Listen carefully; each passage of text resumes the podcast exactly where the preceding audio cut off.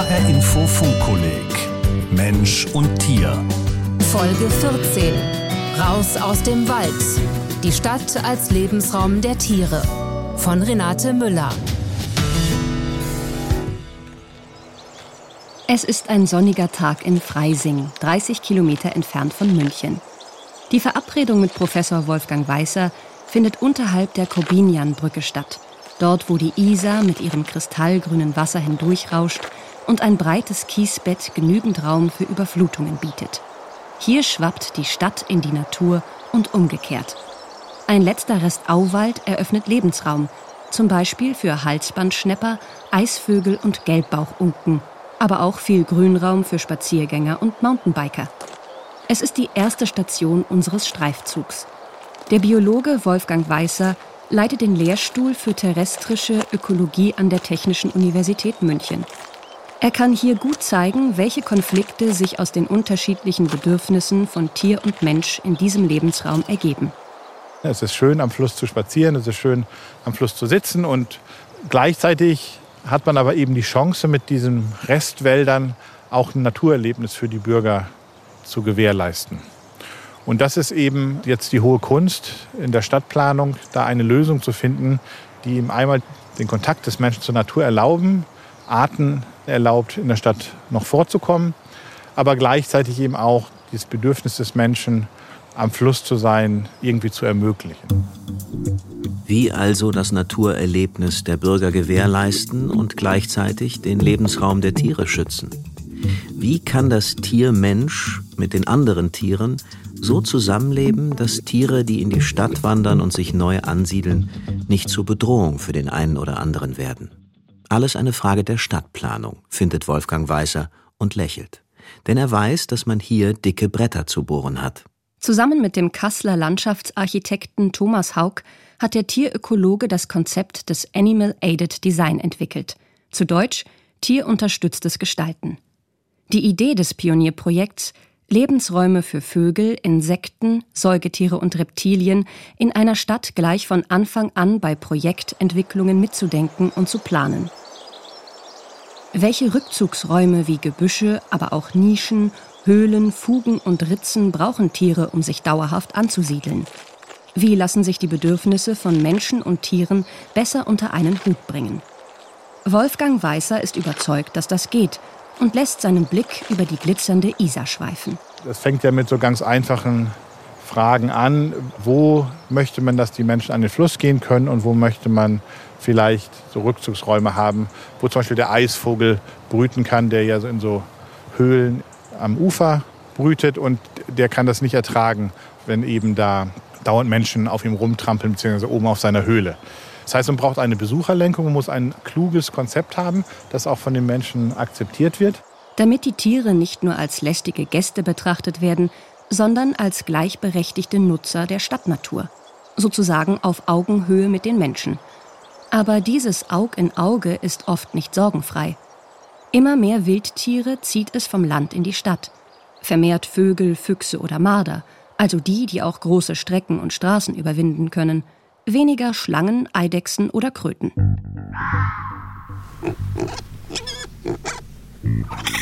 Ob Wildschweine, Waschbären oder Füchse, sie suhlen sich gerne in einem Vor- oder Kleingarten, brechen in Häuser ein und machen Rabatze auf dem Dachboden.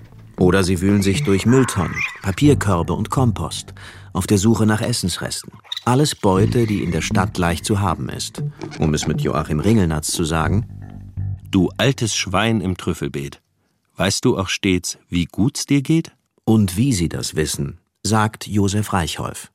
Er ist Zoologe und Evolutionsbiologe und hat ein Buch geschrieben, in dem gezeigt wird, warum Städte Inseln der Biodiversität sind. Es hat den Titel Stadtnatur, eine neue Heimat für Tiere und Pflanzen. Dass so viele Wildtiere in den Städten nicht nur zu beobachten sind, sondern dauerhaft leben, das hat einige gewichtige Gründe und Hintergründe. Der erste, in der Stadt werden größere Tiere nicht gejagt und nicht verfolgt. Also brauchen sie nicht übertrieben scheu zu sein wie draußen am Land, wo es äh, sein kann, dass sie abgeschossen werden, zumindest während der Jagdzeiten. Die Rolle des Menschen hat sich gewandelt. Vom Jäger auf dem Land ist er zum Ernährer in der Stadt geworden. Neben dem reichhaltigen Futterangebot gibt es einen zweiten Grund, warum sich Tiere in der Stadt wohlfühlen. Sie finden leichter eine Unterkunft oder ein Versteck. Fast paradiesische Zustände, bemerkt Josef Reichholf.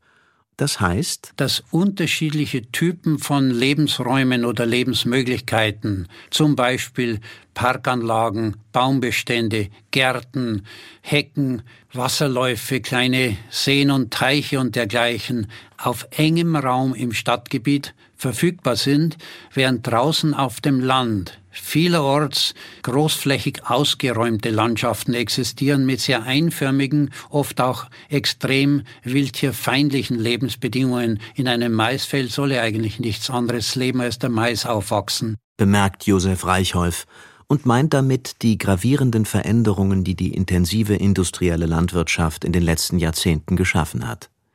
Er war lange Leiter der Wirbeltierabteilung der Zoologischen Staatssammlung München. Monokulturen, giftige Spritzmittel und intensives Düngen hätten fruchtbare, lebensfreundliche Flächen zu regelrechten Agrarwüsten verkommen lassen, sagt er. Kein Wunder, dass der Verlust der Artenvielfalt auf diesen intensiv genutzten Fluren besonders groß ist. Selbst Wanderfalken und Uhus machen sich auf den Weg in die Städte, weil es sich dort wegen der höheren Temperaturen leichter überwintern lässt.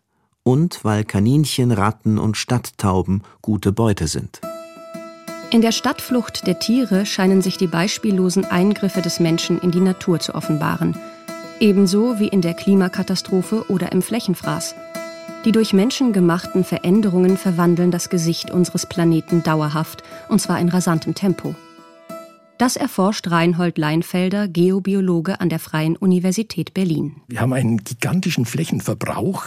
Wir sprechen so gerne von Natur auf der einen Seite und dann Kultur auf der anderen Seite.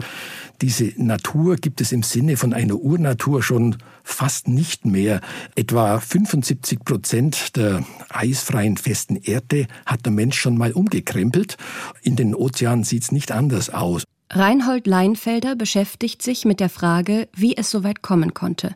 Vor allem aber, wann der Mensch zum bestimmenden Faktor geworden ist und damit die Natur als gestaltende Kraft abgelöst hat – zum Beispiel durch die Industrialisierung, durch die Verschmutzung der Umwelt, durch ungebremsten CO2-Ausstoß. Und ob deshalb ein neues Erdzeitalter, das Anthropozän, angebrochen ist. Diesen Begriff hatte der niederländische Chemiker, Atmosphärenforscher und Nobelpreisträger Paul Crutzen schon im Jahr 2000 ins Spiel gebracht. Anthropozän heißt sinngemäß übersetzt das menschengemachte Zeitalter.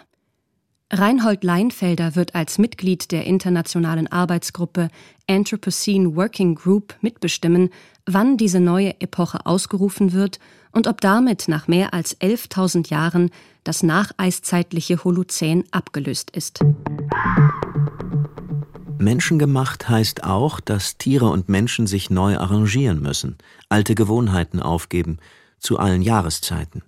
Reinhold Leinfelder hat das vor allem bei Vögeln beobachtet dass etwa die Stare im Winter gar nicht mehr wegfliegen, weil es warm genug ist in diesen Städten. Und dann, ich habe selbst schon beobachtet, dann gibt es teilweise Sturzflüge auf Hamburger, die in Händen von Touristen sind und das noch nicht kennen und dann fürchterlich erschrecken, wenn so ein Star sich da gerade aus dem Himmel stürzt und sich da etwas abzupft hier.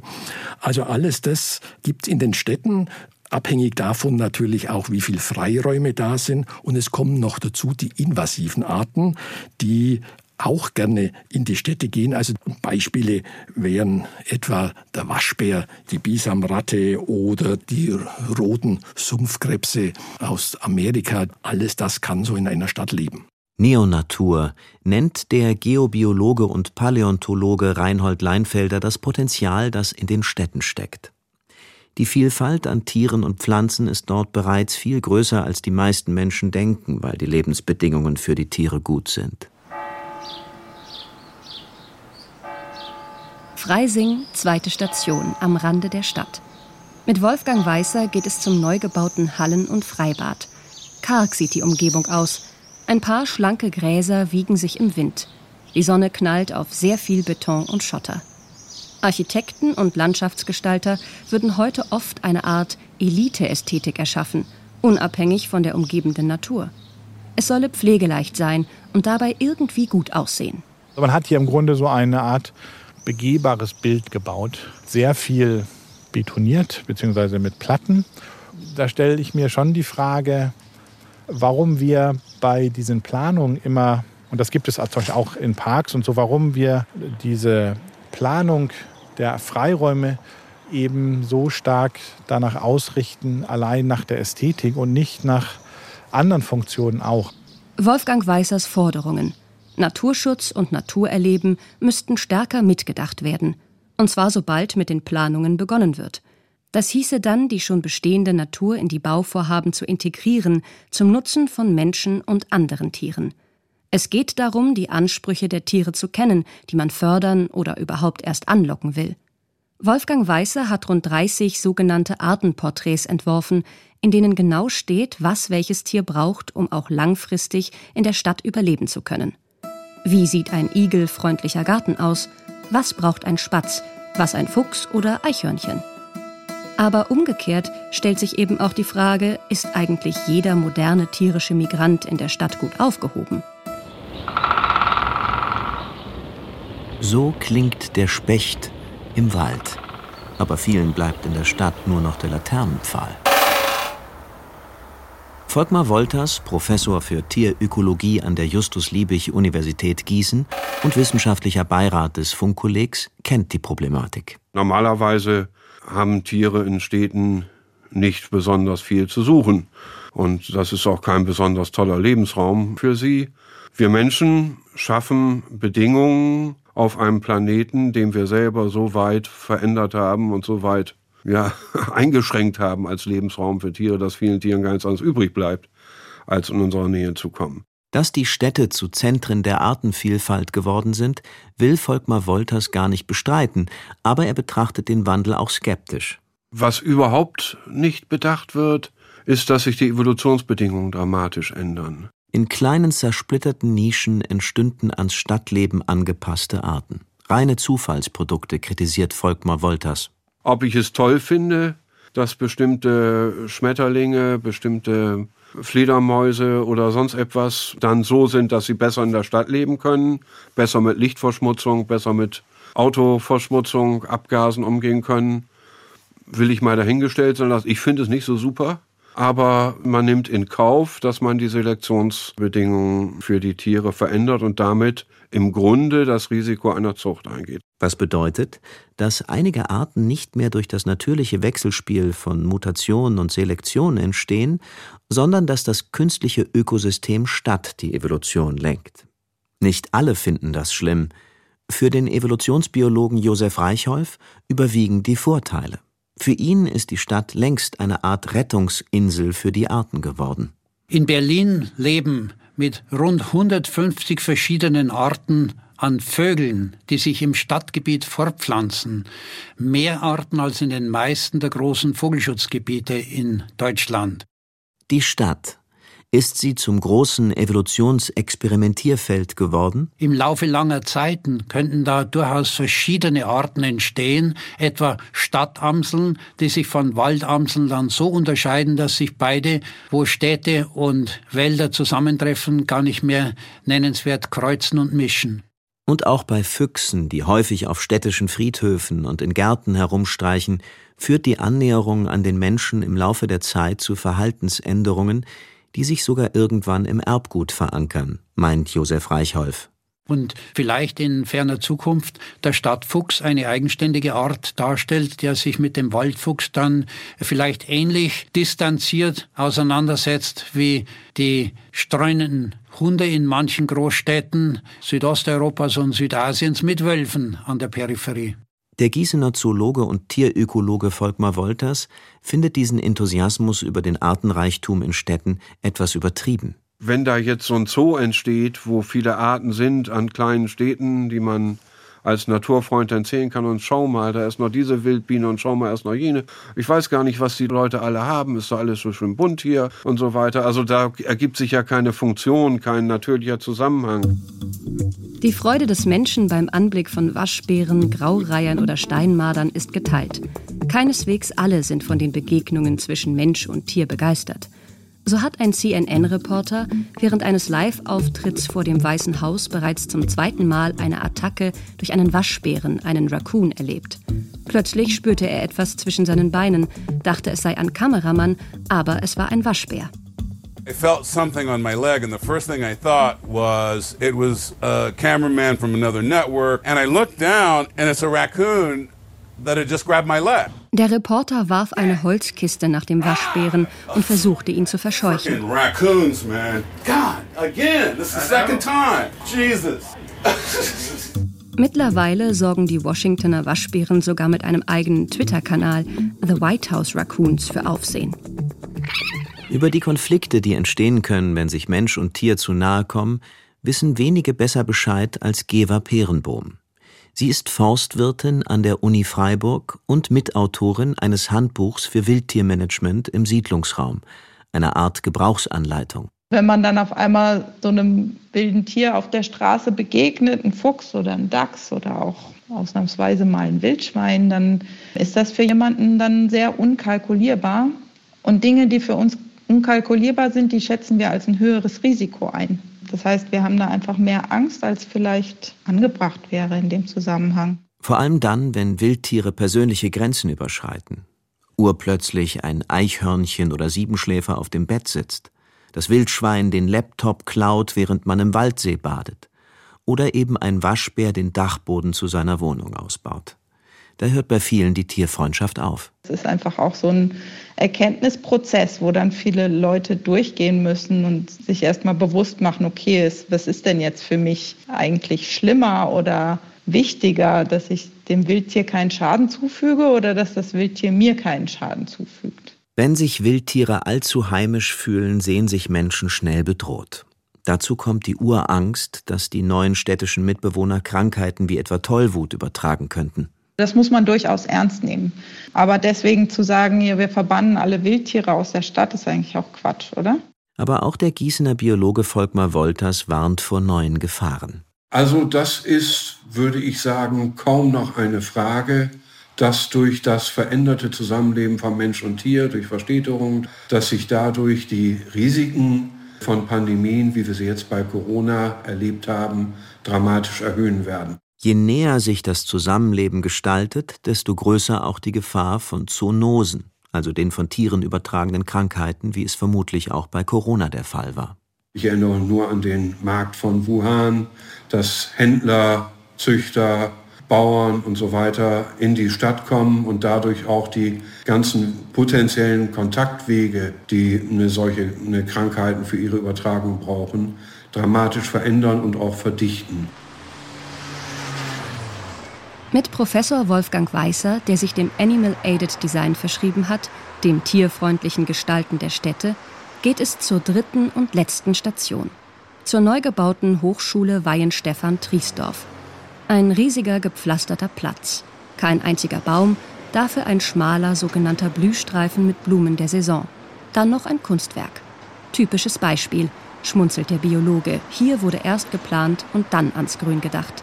Und das ausgerechnet bei einer so grün ausgerichteten Uni wie Weinstefan, der Hochschule für Landwirtschaft, Obst und Gartenbau. Sanftes Kopfschütteln. Es geht auch anders. Der Tierökologe erzählt von der Münchner städtischen Wohnungsbaugesellschaft Gewofag, die nachverdichten will bei Sozialwohnungen. Man hat also dann entschieden, man baut da also neue Mietshäuser hin, man macht eine Tiefgarage, das heißt alles Grün kommt weg und unter normalen Umständen, so wie es in Deutschland jeden Tag passiert, wäre dann alles grün weg gewesen, bis auf so ein paar nachträglich angelegte pflegeleichte Rabatten oder eben einfach nur ein Scherrasen, der dann einfach oft gemäht wird.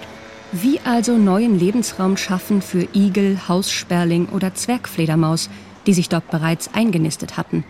Wolfgang Weißer wurde in das Bauprojekt eingebunden. Es gibt sowohl für Fledermäuse als auch für Vögel sogenannte Nistbausteine. Die kann man in die Fassade einbauen. Und das Besondere ist jetzt, dass wir nicht das Gebäude haben bauen lassen und dann haben wir einen Nistkasten auf die Fassade genagelt. Das ist das Schlimmste, was man einem Architekten antun kann. Sondern wir haben es der Kreativität der Architektin in dem Fall überlassen, das so anzubringen, dass es wirklich in die Optik des Gebäudes hineinpasst. Es kommt also darauf an, dass Bauherren, Architekten und Ökologen sich rechtzeitig verständigen, auch mit den Bewohnern, um kreative Lösungen zu finden. Viel mehr Geld kostet das nicht. Ein paar tausende Euro zusätzlich vielleicht. Und jetzt ist ja die Frage, finden die Tiere das auch so gut, wie wir das finden? Ja, also ziehen jetzt da die Sperlinge ein und kommen die Fledermäuse. Das kann ein bisschen dauern. Also es gibt zwar Wohnraumnot auch bei den Tieren, aber auch da ist es oft die Erfahrung, dass es eben nicht sofort klappt. Aber Wolfgang Weißer ist eben nun mal Optimist. Er glaubt fest daran, dass sich das Bewusstsein für den Artenschutz bei den Bauherren schärfen lässt. Dass Naturschutz eben nicht mehr nur als ökonomische Belastung und ästhetisches Hindernis wahrgenommen wird, sondern als Möglichkeit, die Lebensqualität in den Städten zu steigern. Für Menschen und Tiere. Wie also muss man sich eine Stadt im Jahr 2050 vorstellen? Wer lebt dort? Mit wem? Welche Arten wird man in den urbanen Räumen auch neu antreffen? Und wie entwickeln sich die Gegensätze zwischen Mensch und Natur, zwischen Stadt und Land? Es wird nicht mehr diese scharfe Grenze geben. Man wird also in der Stadt durchaus das Gefühl haben, das könnte also auch fast auf dem Land sein. Wir werden dann eben auch Hirsche in den Städten, in den Stadtparks antreffen und nicht bloß Wildschweine, die sehr flexibel sind. Wir werden Seeadler in den Städten brütend vorfinden, wenn Gewässer entsprechender Größe da sind. Also die Stadt kann schön werden für das Tierleben.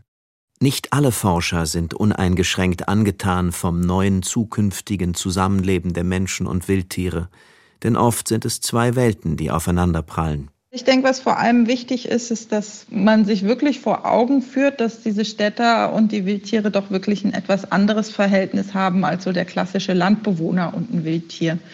Und dass man entsprechend auch die Kommunikation anpasst. Ich fürchte eigentlich, dass ich Tiere in der Stadt nur noch sehe, die ich sonst vielleicht nur noch im Vogelsberg oder sowas gesehen habe und dann auch irgendwelche genetisch stark veränderten Populationen. Ich brauche keinen Adler in der Stadt zu beobachten. Wir haben dramatisch sinkende Artenzahlen. Wenn da dann von mal ein paar in der Stadt sind, also das würde mich auch nicht beruhigen. Und insofern hoffe ich eher, dass ich weniger Tiere in der Stadt sehe als mehr. Die Menschen und die anderen Tiere. Sie kommen sich ausgerechnet in der Stadt näher. Im neuen menschengemachten Zeitalter, dem Anthropozän an dessen Schwelle sich die Erdgeschichte gerade befindet. Da hoffe ich, dass das Wissen über das Anthropozän hilft, dass wir die Erde vielleicht so verstehen wie eine Stiftung. Eine Stiftung, die gut geführt ist, von der kann man gut leben, die wirft immer etwas ab, aber weh, wir gehen an die Einlagen und das machen wir halt leider gerade immer noch.